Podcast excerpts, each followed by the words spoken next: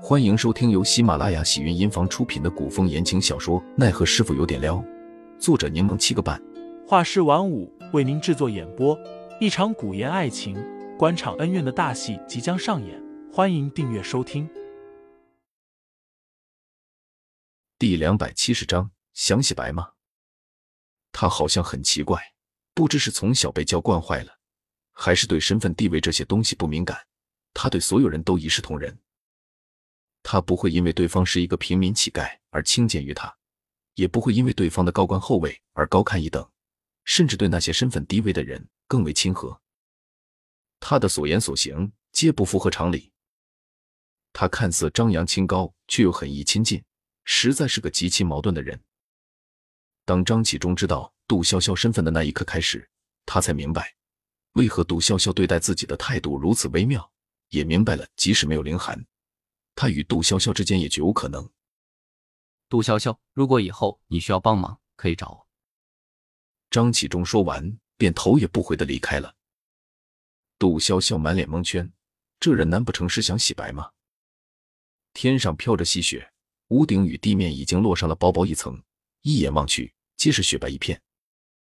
小峰一早便收拾好所有东西，准备与杜潇潇一起离开吴府了。二人刚出吴府。便见到立在风雪中的吴俊彦，俊俏高大的男人举着一把油纸伞，微笑着朝二人颔首示意，画面无比养眼。杜姑娘，吴某为你们准备好了马车，你在此住了些许时日，吴某特在此等候，送杜姑娘一程。我可谢谢你啊！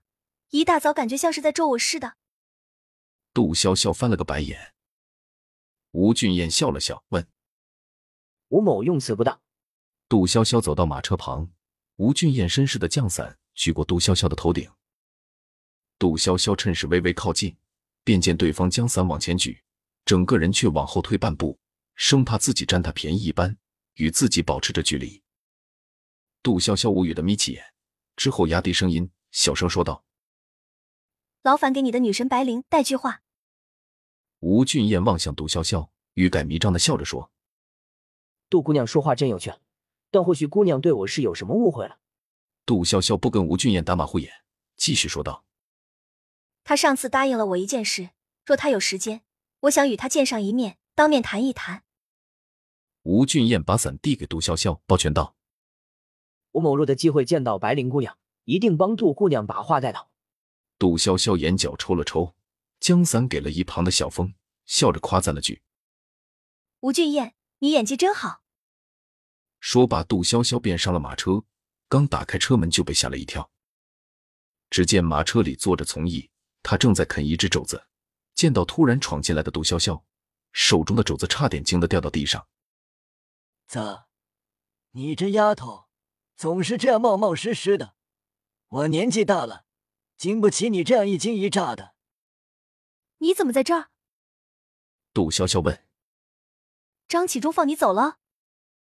从义瞪了眼杜潇潇，道：“好歹给你看过病，你就不能顺路送我回安泰居啊？”杜潇潇嘴角僵了僵。行。不远处，张川举着伞，望向身旁沉默的张启忠：“指挥使，您何不干脆与吴公子一起去送一送杜姑娘？”张启忠面上无波无澜：“不用了。”虽说张启忠在外人面前对待杜潇潇。不过是因朋友之意而多为照顾了些，甚至并未流露出过多的感情。但张川知道张启忠私底下总会偷偷的去看杜潇潇，也会投其所好，买各种小吃点心与小玩意儿给杜潇潇解闷。他对杜潇潇的感情与之前魏文南是完全不同的。张川在一旁忍不住说道：“不过是个女人想要抢过来便是。”张启忠眸光微凛，张川忙低眉敛目。颔首道：“属下失言。”却不料张启忠低笑了声，他眼神沉静的看着张川，似刚刚的那一抹不于是错觉。女人与野心不可相提并论，更何况还是个不爱我的女人，我何必为她浪费时间？张启忠话说的潇洒，但张川跟随张启忠多年，还是在对方的眉梢眼角看到了几分一闪而过的落寞。杜潇潇本还担心林寒会去找自己。宋从义回去再折返，二人会错过。结果赶路赶到一半，从一闻到烤鸡的香味就走不动道了，直接下了马车，满足口腹之欲去了。虽然杜潇潇他们已经安全，但他还是让小峰多绕了一条街，之后才快马加鞭回到了之前的住处。听众老爷们，本集已播讲完毕，欢迎订阅专辑，投喂月票支持我，我们下集再见。